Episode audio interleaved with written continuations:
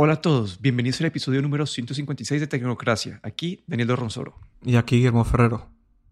Hace unas semanas hablamos de Clubhouse, esta como nueva red social que tomó el mundo y era, se fue súper popular y tenían esta, este, este mecanismo de invitación y era súper, eh, no sé cuál era como la palabra, eh, la palabra como, se me, fue, la, palabra, pero como que, como que era súper restringido quién la podía utilizar exclusiva, eso era, era súper exclusiva. Y hablamos de eso acá en, el podcast y a partir de eso pues han, habido bastantes desarrollos y creo que es algo que quería acá discutir, mencionar, a ver qué, cómo vemos el futuro de, de esta compañía y, y, de esta funcionalidad.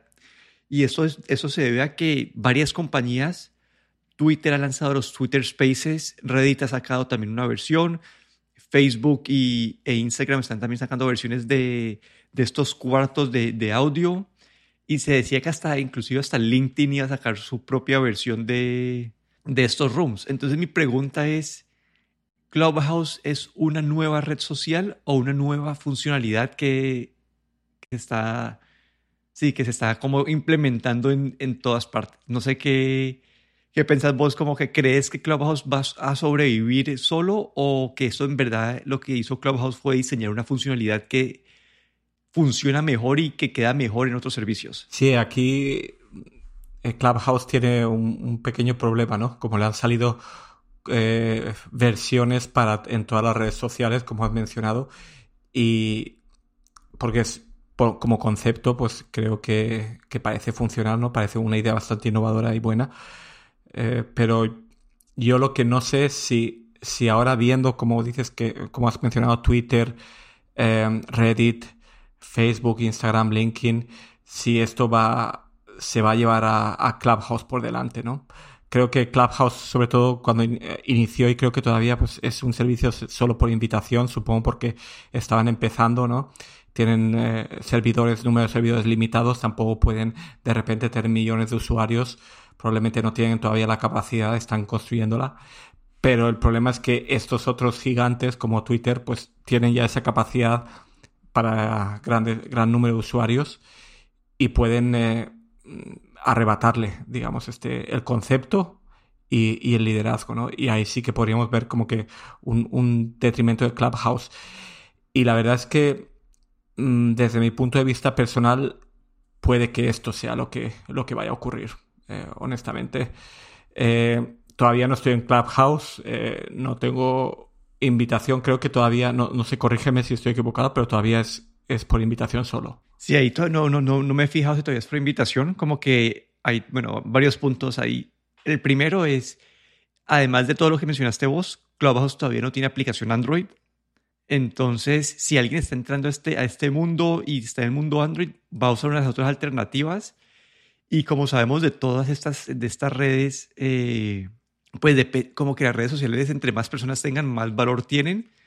Entonces, no sé si yo soy una persona, un influenciador de algún tipo y tengo mis seguidores en Twitter, porque voy a ir a, hacer una conversación en Clubhouse donde solamente, pues más poquitas personas me pueden seguir y no todos la tienen y toca ver si todavía es por invitación o no o la, o la puedes hacer, o la puedes hacer en Twitter, que casi todo el mundo utiliza el Twitter app y puede, y puede escucharte. Entonces, sí, ahí estoy como, estoy como de acuerdo con vos, con eh, como que, que está como destinado a, desaparecer, al menos que se puedan reinventar y en verdad ofrecer algo, algo distintivo eh, versus, versus, versus las otras compañías. Sí, aquí te, puedo confirmar que todavía es solo por invitación. Como ellos mencionan en su página, están todavía abriéndose, pero por ahora los usuarios son solo pueden, pueden entrar por invitación y esto puede ser su, su digamos, su, su muerte, ¿no? Su mismo, su inicio puede ser también su, su desaparición, porque claro, de tener eh, millones de usuarios y poder implementar esto rápidamente a tener que estar empezando desde cero, como tú bien dices, eh, otra red social, otra cuenta que te tienes que abrir, otra vez invitar a gente y, la idea de Clubhouse o digamos el, concepto de lo que de lo que Clubhouse eh, es pues es una, un sitio para discutir. Yo creo que en lugares como Twitter ya, ya existe, ya existe como digamos esa red de, de contactos tecnológicos, digamos, que tal vez en Facebook son más amigos, eh, Facebook Instagram, pero yo creo que en lugares como Twitter sobre todo, o, incluso LinkedIn, pues esta, esta red ya está hecha. Y en Clubhouse tú tienes que construir esa red tuya desde, desde cero. Y yo creo que esto eh, Clubhouse ha, ha, intentado como, o ha sido muy innovador, pero como tenemos hoy en día el mundo de las redes sociales, pues ahí están los grandes, digamos, monstruos que están a punto de, están siempre a, como acechando para nuevas ideas. Y claro, eh, no puede, una pequeña empresa no puede competir con, con estos grandes. Sí, ahí hay un factor de distinción que sí tiene Clubhouse y es que ellos están considerando o tomando en cuenta a los creadores o a estos influenciadores o gente pues que, que atrae pues que atrae masas a los a las conversaciones en su, en su desarrollo, entonces van a tener esta, eh, van, nos van a ayudar a monetizar pues más fácil. En este momento creo que es más como que tienen un, link pues para, para, para dar pues eh, donaciones en, en, los perfiles, pero en comparación a Twitter que creo que no, no tiene nada, nada de esto directamente con, lo, con la parte de los spaces, puede ser su, pues, su factor de distintivo y que haga que los, creadores sigan jalando gente a, a, a la. Claro, mientras haya, porque Clubhouse supongo que tiene un, un número de inversores detrás bastante fuerte, ¿no? Que, creen en este proyecto y que están invirtiendo dinero y mientras vayan, eh, digamos, poniendo dinero, mientras no le cierren el, grifo, Clubhouse va a poder eh, atraer a esos influencers, digamos, a esta plataforma. Pero el momento en que estos inversores corten el grifo, pues ahí sí que o bien tienes el ya formado un, digamos, un, un, un grupo de usuarios o un número de usuarios suficientemente grande para poder monetizar o, o, te, o mueres, básicamente. Sí, y como punto secundario que te iba a mencionar también es, eh, yo le perdí mucho el interés a Clubhouse. Como al principio estaba utilizando bastante, estaba siguiendo pues, a varias personas y cada vez que se metían, pues yo quería meterme ahí a escuchar. Pero con el tiempo, como que cada vez que entraba de donde esas personas, era como una conversación muy parecida, como que era escuchar lo mismo una y otra vez. Y lo que me parece a mí que lo separa de un podcast es que en un podcast eh, las personas están todas las semanas, no sé, están hablando con las mismas personas y tienen como, no sé, yo hablo con vos esta semana y la semana siguiente ya sabemos nosotros de que ese tema lo hablamos y ya estamos como, como tenemos ese conocimiento compartido. Pero en cambio en Clubhouse eh, alguien entra hoy y, habla con cinco personas y después a las a las seis horas a la, misma persona entra a hablar con esas cinco personas diferentes, entonces se abre campo para que los mismos puntos se, se reiteren y, y, siga, si se sigan compartiendo los mismos puntos una y otra vez. Entonces hace que como parte del usuario como que no encontró un tema así de interés sea difícil. O al menos yo con las personas que estoy siguiendo no he podido encontrar así una variedad de temas interesantes y que me haya mantenido pues enganchado en la plataforma. Claro, es que para para que un, uno de esos influencers tenga contenido, digamos, suficientemente em, eh, a menudo para poder crear esa, esa conexión con la plataforma, tiene que estar muy dedicado. Y yo creo que y eso también es otro peligro, como, como has mencionado, como creo que, que, intentas decir, ¿no? Que es un peligro que el que, el que si estos temas, si, si estos influencers van repitiendo o giran alrededor de un tema y no son lo suficientemente creativos para, para crear mucha variedad, pues también no va, yo creo que no, no va a triunfar esto. Sí, ahí te doy el ejemplo, yo me acuerdo como al principio sé que una gente que está pues en todo lo de criptomonedas y siempre era lo mismo, ¿no? Bitcoin es, es bueno porque es como el oro, Bit, y después la gente empezaba por el riesgo, entonces decían, este era el riesgo, y decían que, entonces, pero ¿por qué va a crecer? Les decían, por, por esto va a crecer. Entonces, y siempre eran como las mismas preguntas, hecha, como la audiencia cambia y, los, y, y, el panel cambia, entonces, sí, como que yo, yo le perdí mucho, mucho interés y ahí trato de entrar de vez en cuando, pero, pero no, no. Yo creo que la, la mejor alternativa para Clubhouse es que alguien lo adquiera. Y es que ni, ni siquiera eso porque porque es un concepto tan eh, copiable que, que no sé qué, valor tenga para que, para que alguien lo quiera. Y, y, ahora también, como aparte de estas copias de Clubhouse que estamos viendo, también, eh, por ejemplo, Apple con sus nuevas suscripciones eh, de podcast, suscripciones, de pago, también está dando una alternativa para, para estos, para esta gente, ¿no? Que quiere que quiere hacerse un, un, espacio en el mundo de la radio, digamos, o del podcast, eh, donde tú puedes eh, suscribirte a un podcast semanal y esa persona pues crea contenido semanalmente o diariamente y tú estás apoyándolo económicamente, ¿no? Y, son plataformas que ya existen y que tienen muy gran alcance. Creo que Spotify también, no sé si lo ha sacado ya o, o está también en vías de sacar estas suscripciones de pago también para podcast. Entonces, creo que el mercado tal vez esté demasiado, hayan demasiadas opciones y, y, su concepto fácilmente copiable por otras plataformas, pues puede que sea su, su destrucción. Pero bueno, por lo menos, al menos lo están intentando. Sí, y antes de, saltar al siguiente tema, no sé si has escuchado pues todo lo de Apple y Epic esta semana. Por ahora no, no quiero pues hablar del tema porque todavía falta mucho pero creo que al App Store van a, van a venir cambios, no sé si pequeños o grandes, pero van a venir cambios segurísimos. Y, y pues acá lo vamos a, cuando tengamos más claridad de cuál va a ser el, el outcome o, sí, o, o, el resultado de esta, de esta demanda de Epic Apple. Creo que eso es un tema para, para discutir y para tener en cuenta, pero para que sepan, lo estamos teniendo aquí, lo estamos considerando. Sí, he leído bueno, el juicio, o la, no sé si es juicio, bueno, o, la vista ya empezó, creo que fue la semana pasada, hace dos semanas, y ahí van saliendo algunas, pequeñas em, noticias por ahí, pero bueno, creo que ahí veremos esto cómo va, cómo va a influenciar al apostor. Y hablando de Apple y, y de estas competencias, hace, creo que fue la semana pasada, hablamos de Apple y su red para el Tile su, red para, su red para los, para los AirTags y que cubría todos los, eh, todos los iPhones y que este, Apple abrió esta red a, los, a los demás. Y creo que vos mencionaste pues que, que deja, esto deja a Tile en una posición complicada porque es o adaptarse a la red de Apple y perder pues parte de su, de su base de usuarios o quedarse con una base de usuarios más pequeña, pero entonces esta semana Tile ha anunciado una, una, una un partnership eh, con, eh, con Alexa y toda esta parte de la, del smart home, todos esos productos de Amazon tienen, eh, y de Ring también, ¿no?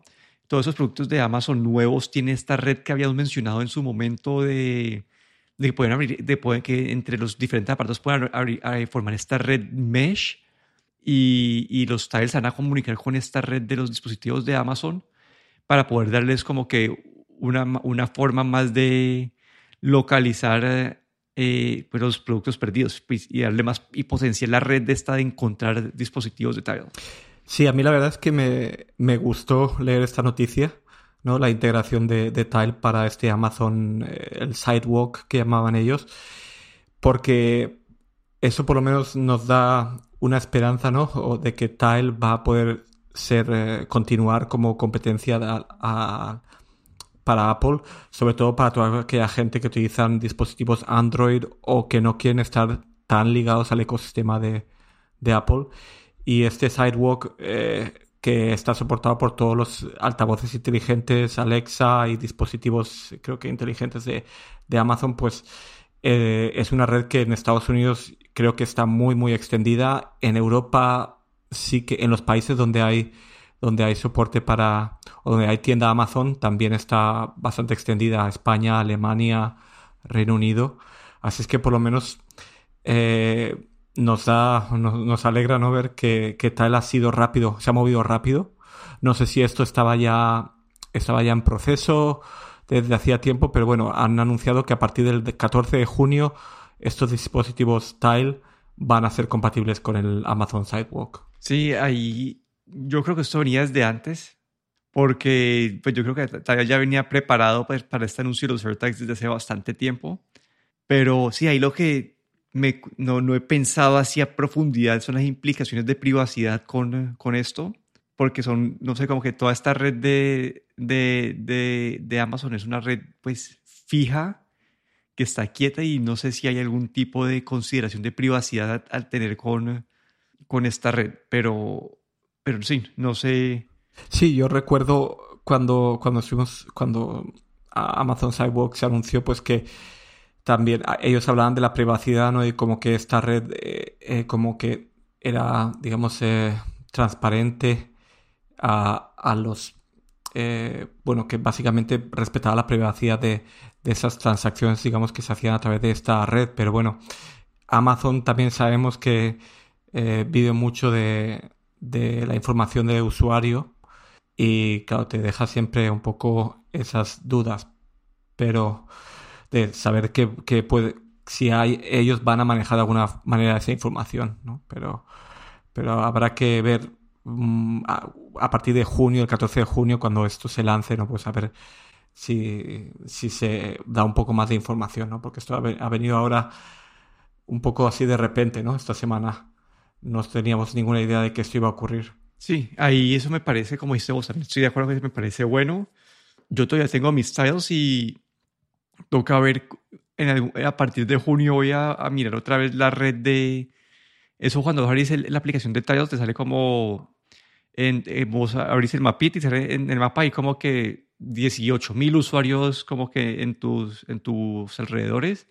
Quiero ver cómo cambia ese mapa una vez tengan esta red de, de Amazon integrada. Ahí te contaré, pero me parece bueno. No sé si sea la, la solución ideal, como para mí más o menos la solución ideal. Obviamente, pues, toca pensar las partes de, privacidad mucho más, pero utilizar esa tecnología de, de contact tracing que habían hecho pues Apple y Google para lo del COVID, pero utilizarla para todos estos dispositivos de, de tile y después este tipo de trackers de, de, objetos. Eh, para mí ese es el caso ideal, ¿no? Tener esta, esta, red como que universal para todo.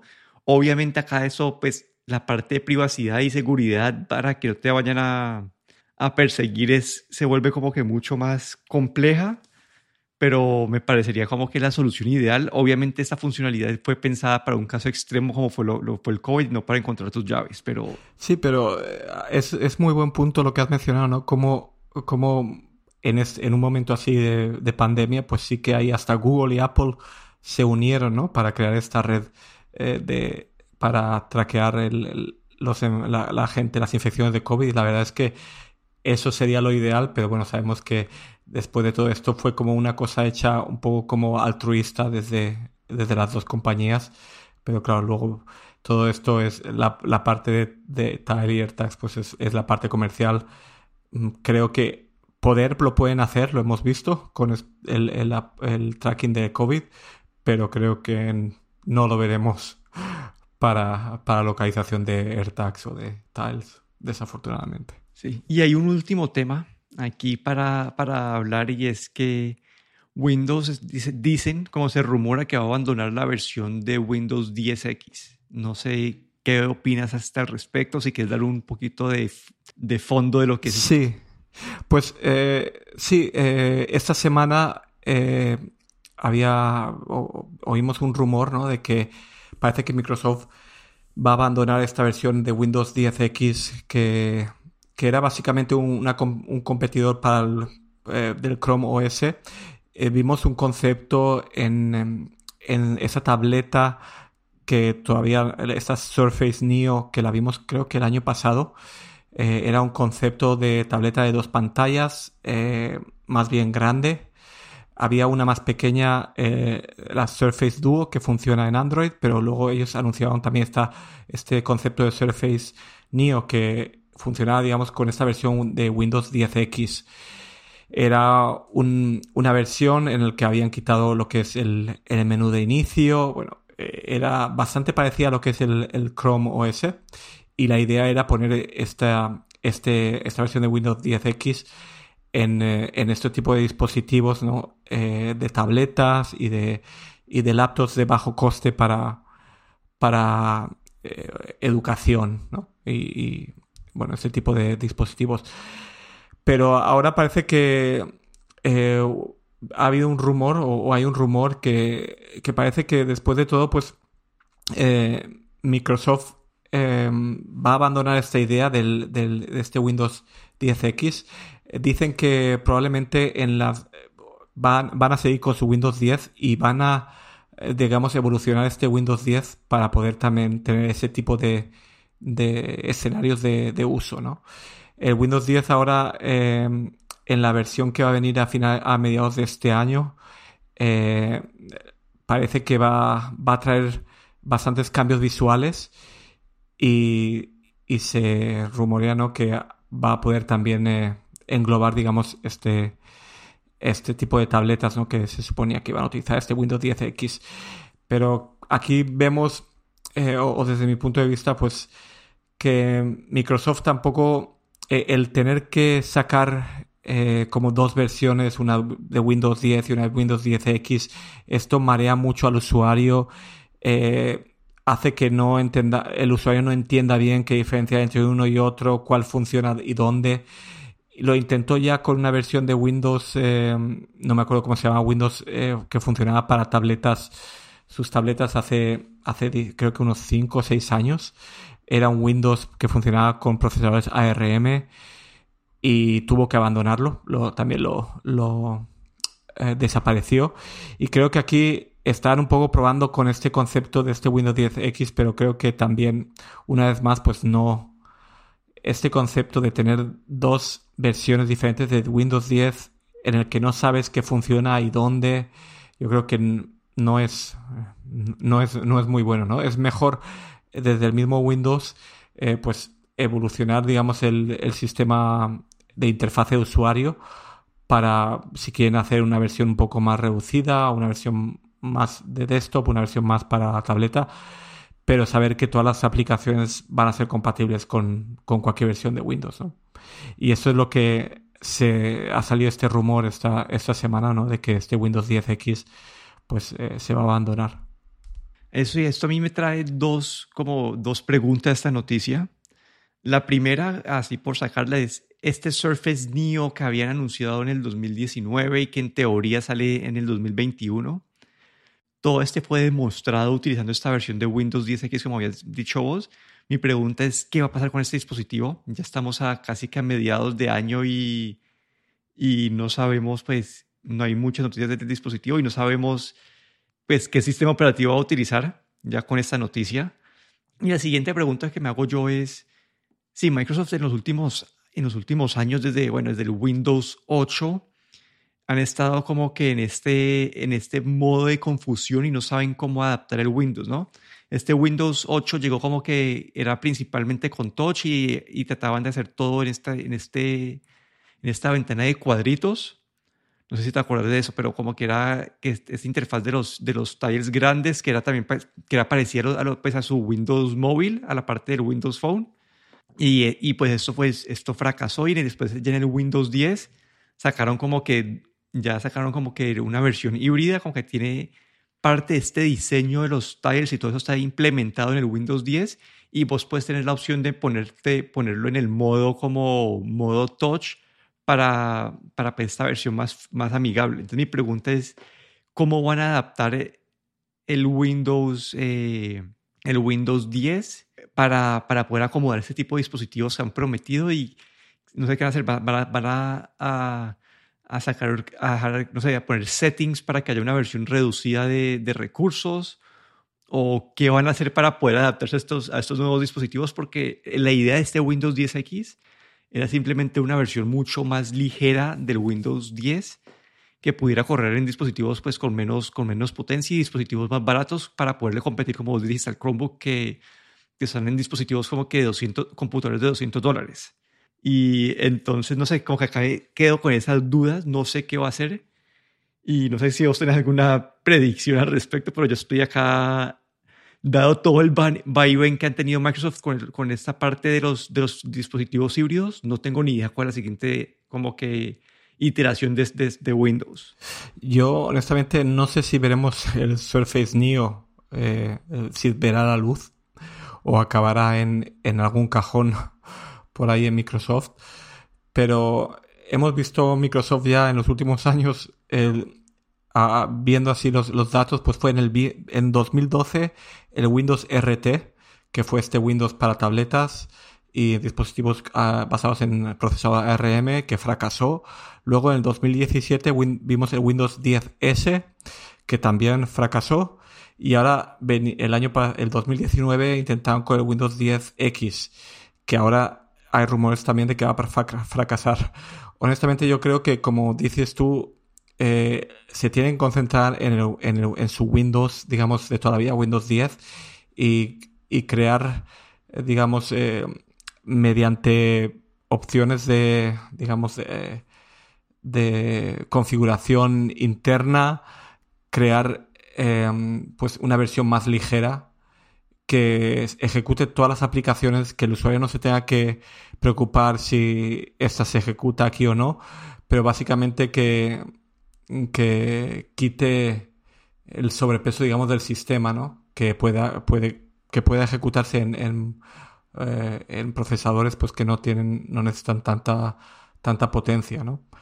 Yo creo que ahí van a tener, están buscando esa, esa digamos, esa eh, receta perfecta para funcionar en todos, eh, en cualquier tipo de dispositivo, ya sea de, mucha potencia o un dispositivo de muy baja potencia. Pero yo creo que el, sacar eh, otra vez un, 10X es lo único que hace es marear a, los usuarios y ya vimos que ha, fracasado varias veces.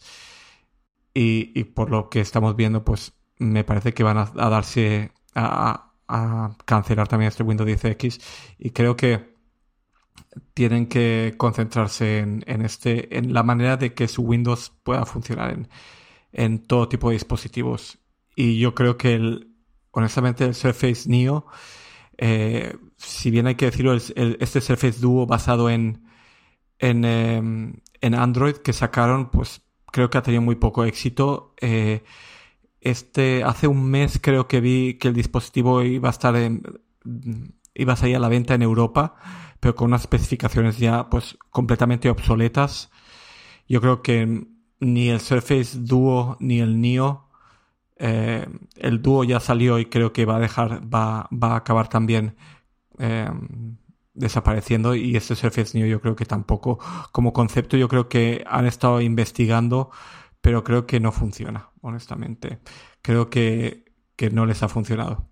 Sí, aquí algo pues a contrastar un poquito es como contra Apple, ¿no? Apple ha tenido estos sistemas operativos separados y aunque cada año pareciera que se van como alineando más y más.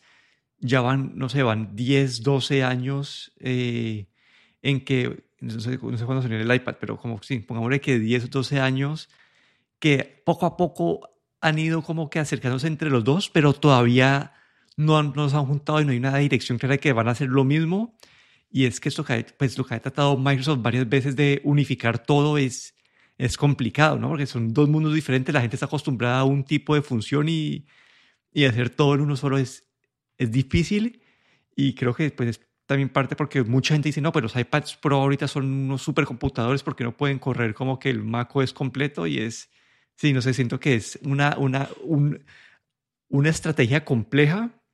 Creo que el que mejor lo ha manejado ahorita pues ha sido Google, pero, pero Google pues sacó también su sistema operativo casi separado de Android, aunque pues puede lo han atado bastante, pues lo han atado bastante a Android pues, para correr aplicaciones de celulares y todo.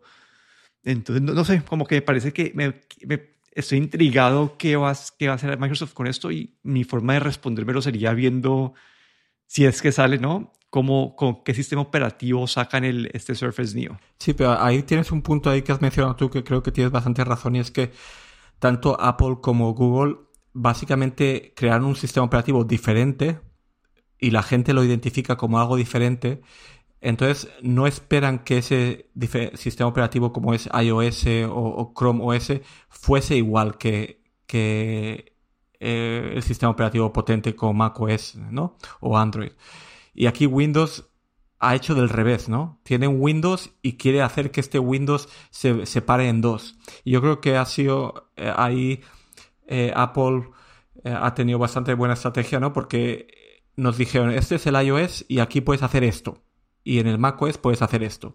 Y es lo que hay, ¿no? Y si si te gusta bien, si no, pues te vas con el laptop con macOS. Y la gente lo entendió muy bien, ¿no? Y ahora vemos que estas plataformas pues van evolucionando y cada vez son más potentes y se parecen más la una a la otra. Pero por lo menos la gente tiene, no tiene esa expectativa, ¿no? De que el, el iOS haga lo que hace el macOS. ¿no? Y ahí han marcado muy bien la diferencia desde el principio. Y Windows tiene una estrategia inversa. Y creo que esto es lo que, lo que les está donde están fracasando. Yo creo que, o bien, bueno, también tuvieron su, su, eh, su handheld PC eh, de Microsoft y bueno, todo el Pocket PC, todos estos conceptos, ¿no? De, de sistema operativo para móviles, pero siempre intentando reproducir, digamos, el concepto de, de Windows, ¿no? Y creo que, y, ellos se dieron cuenta que esto era completamente un, una como una manera completamente equivocada, ¿no? Luego mandaron este Windows Mobile, pero yo creo que mientras que Windows Mobile era muy bueno, pero creo que ya fue muy tarde y no había ningún, ningún eh, fabricante que estuviese interesado ¿no? en, este Windows Mobile y, fue y ahí fracasó también. Pero creo que eh, creo que su estrategia ha estado siempre un poco como ha ido un poco por detrás pero ahí Apple y, Google yo creo que han sido muy claros, ¿no? el, hacer sistemas operativos completamente diferentes que no se parecen en nada al otro sistema operativo que tienen. ¿no? Y Windows siempre ha querido hacer algo parecido o algo parecido y, ahí nunca, nunca la han acertado. Pero bueno, a ver si mm, pueden hacer que, que su Windows 10 de, digamos, de toda la vida pues pueda adaptarse ¿no? a, a las diferentes tabletas y a los diferentes dispositivos. Sí, pero bueno, ese fue nuestro episodio hoy. Noticias variadas. Aquí me despido. Daniel Dorronsoro en Twitter en arroba de Dorro. Y aquí Hermo Ferrero en Twitter arroba galletero.